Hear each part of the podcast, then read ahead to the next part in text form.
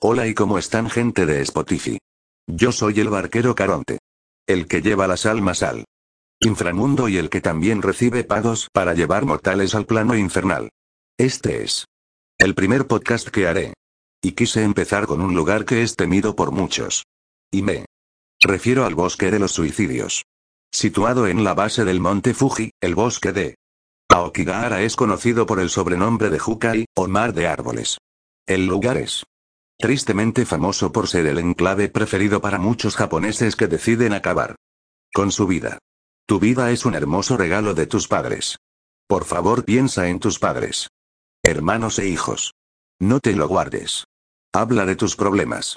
Eso dice, en japonés, uno de los carteles situado en la entrada de Aokigahara, un bosque situado en la prefectura de Yamanashi, a un centenar de kilómetros de Tokio, y que ocupa alrededor de 35 kilómetros cuadrados de un parque natural a los pies del monte Fuji.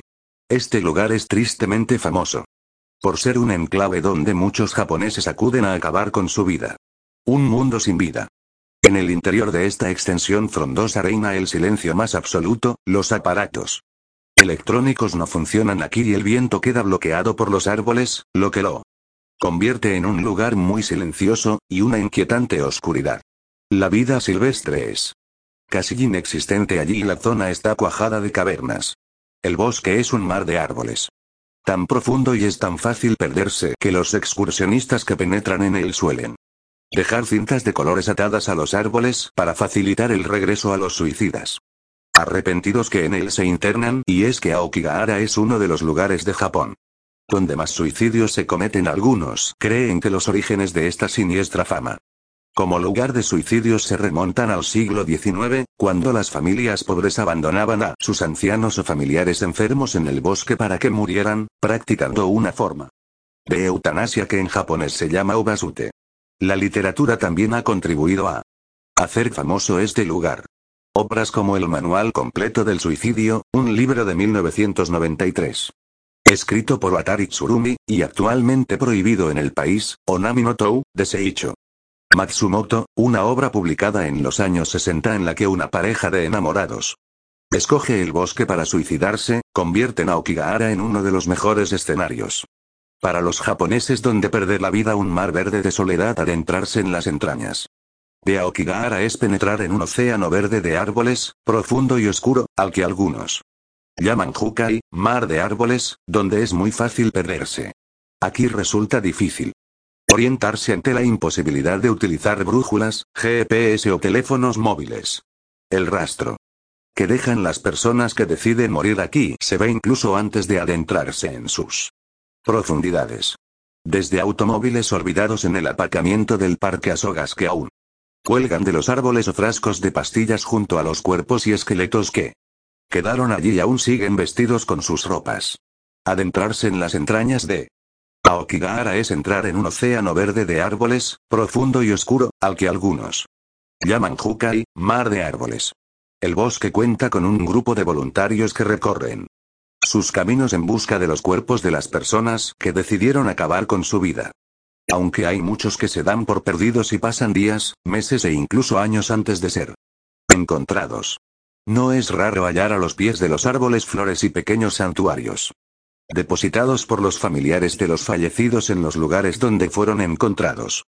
Sus El suicidio no es pecado en un documental realizado por geólogo Azusa Ayano, este. Camina por el bosque en busca de los rastros que dejaron sus visitantes. Cuando encuentras una tienda de campaña olvidada, significa que la persona que fue al bosque todavía estaba luchando con la idea también puede ser que no se haya encontrado el cuerpo. Pero lo más importante de su trabajo es localizar a las personas y tratar de convencerlas de que vale la pena seguir viviendo. El aislamiento es la principal causa. Para la depresión y el suicidio, dijo a la BBC Wataru Nishida, psicólogo de la Universidad Temple de Tokio. Los kamikazes y la tradición japonesa del arakiri, la muerte honorable de épocas pasadas, se esgrimen ahora como las razones que justifican esta problemática. La cultura alrededor del suicidio podría ser para Nishida, un factor.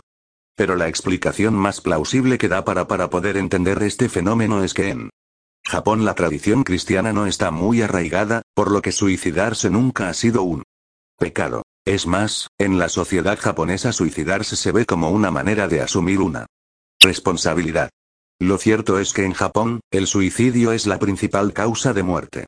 Entre los hombres de entre 20 y 44 años, cifras que se dispararon con la crisis financiera de los años 90. El psicólogo Wataru Nishida cree que en Japón la, la tradición cristiana no está muy arraigada, por lo que suicidarse nunca se ha considerado un pecado. El youtuber maldito en el 2018, el bosque de Aokigahara volvió a estar en boca de muchos. En un recorrido por el lugar, un famoso youtuber, Paul Logan, subió un video para su canal.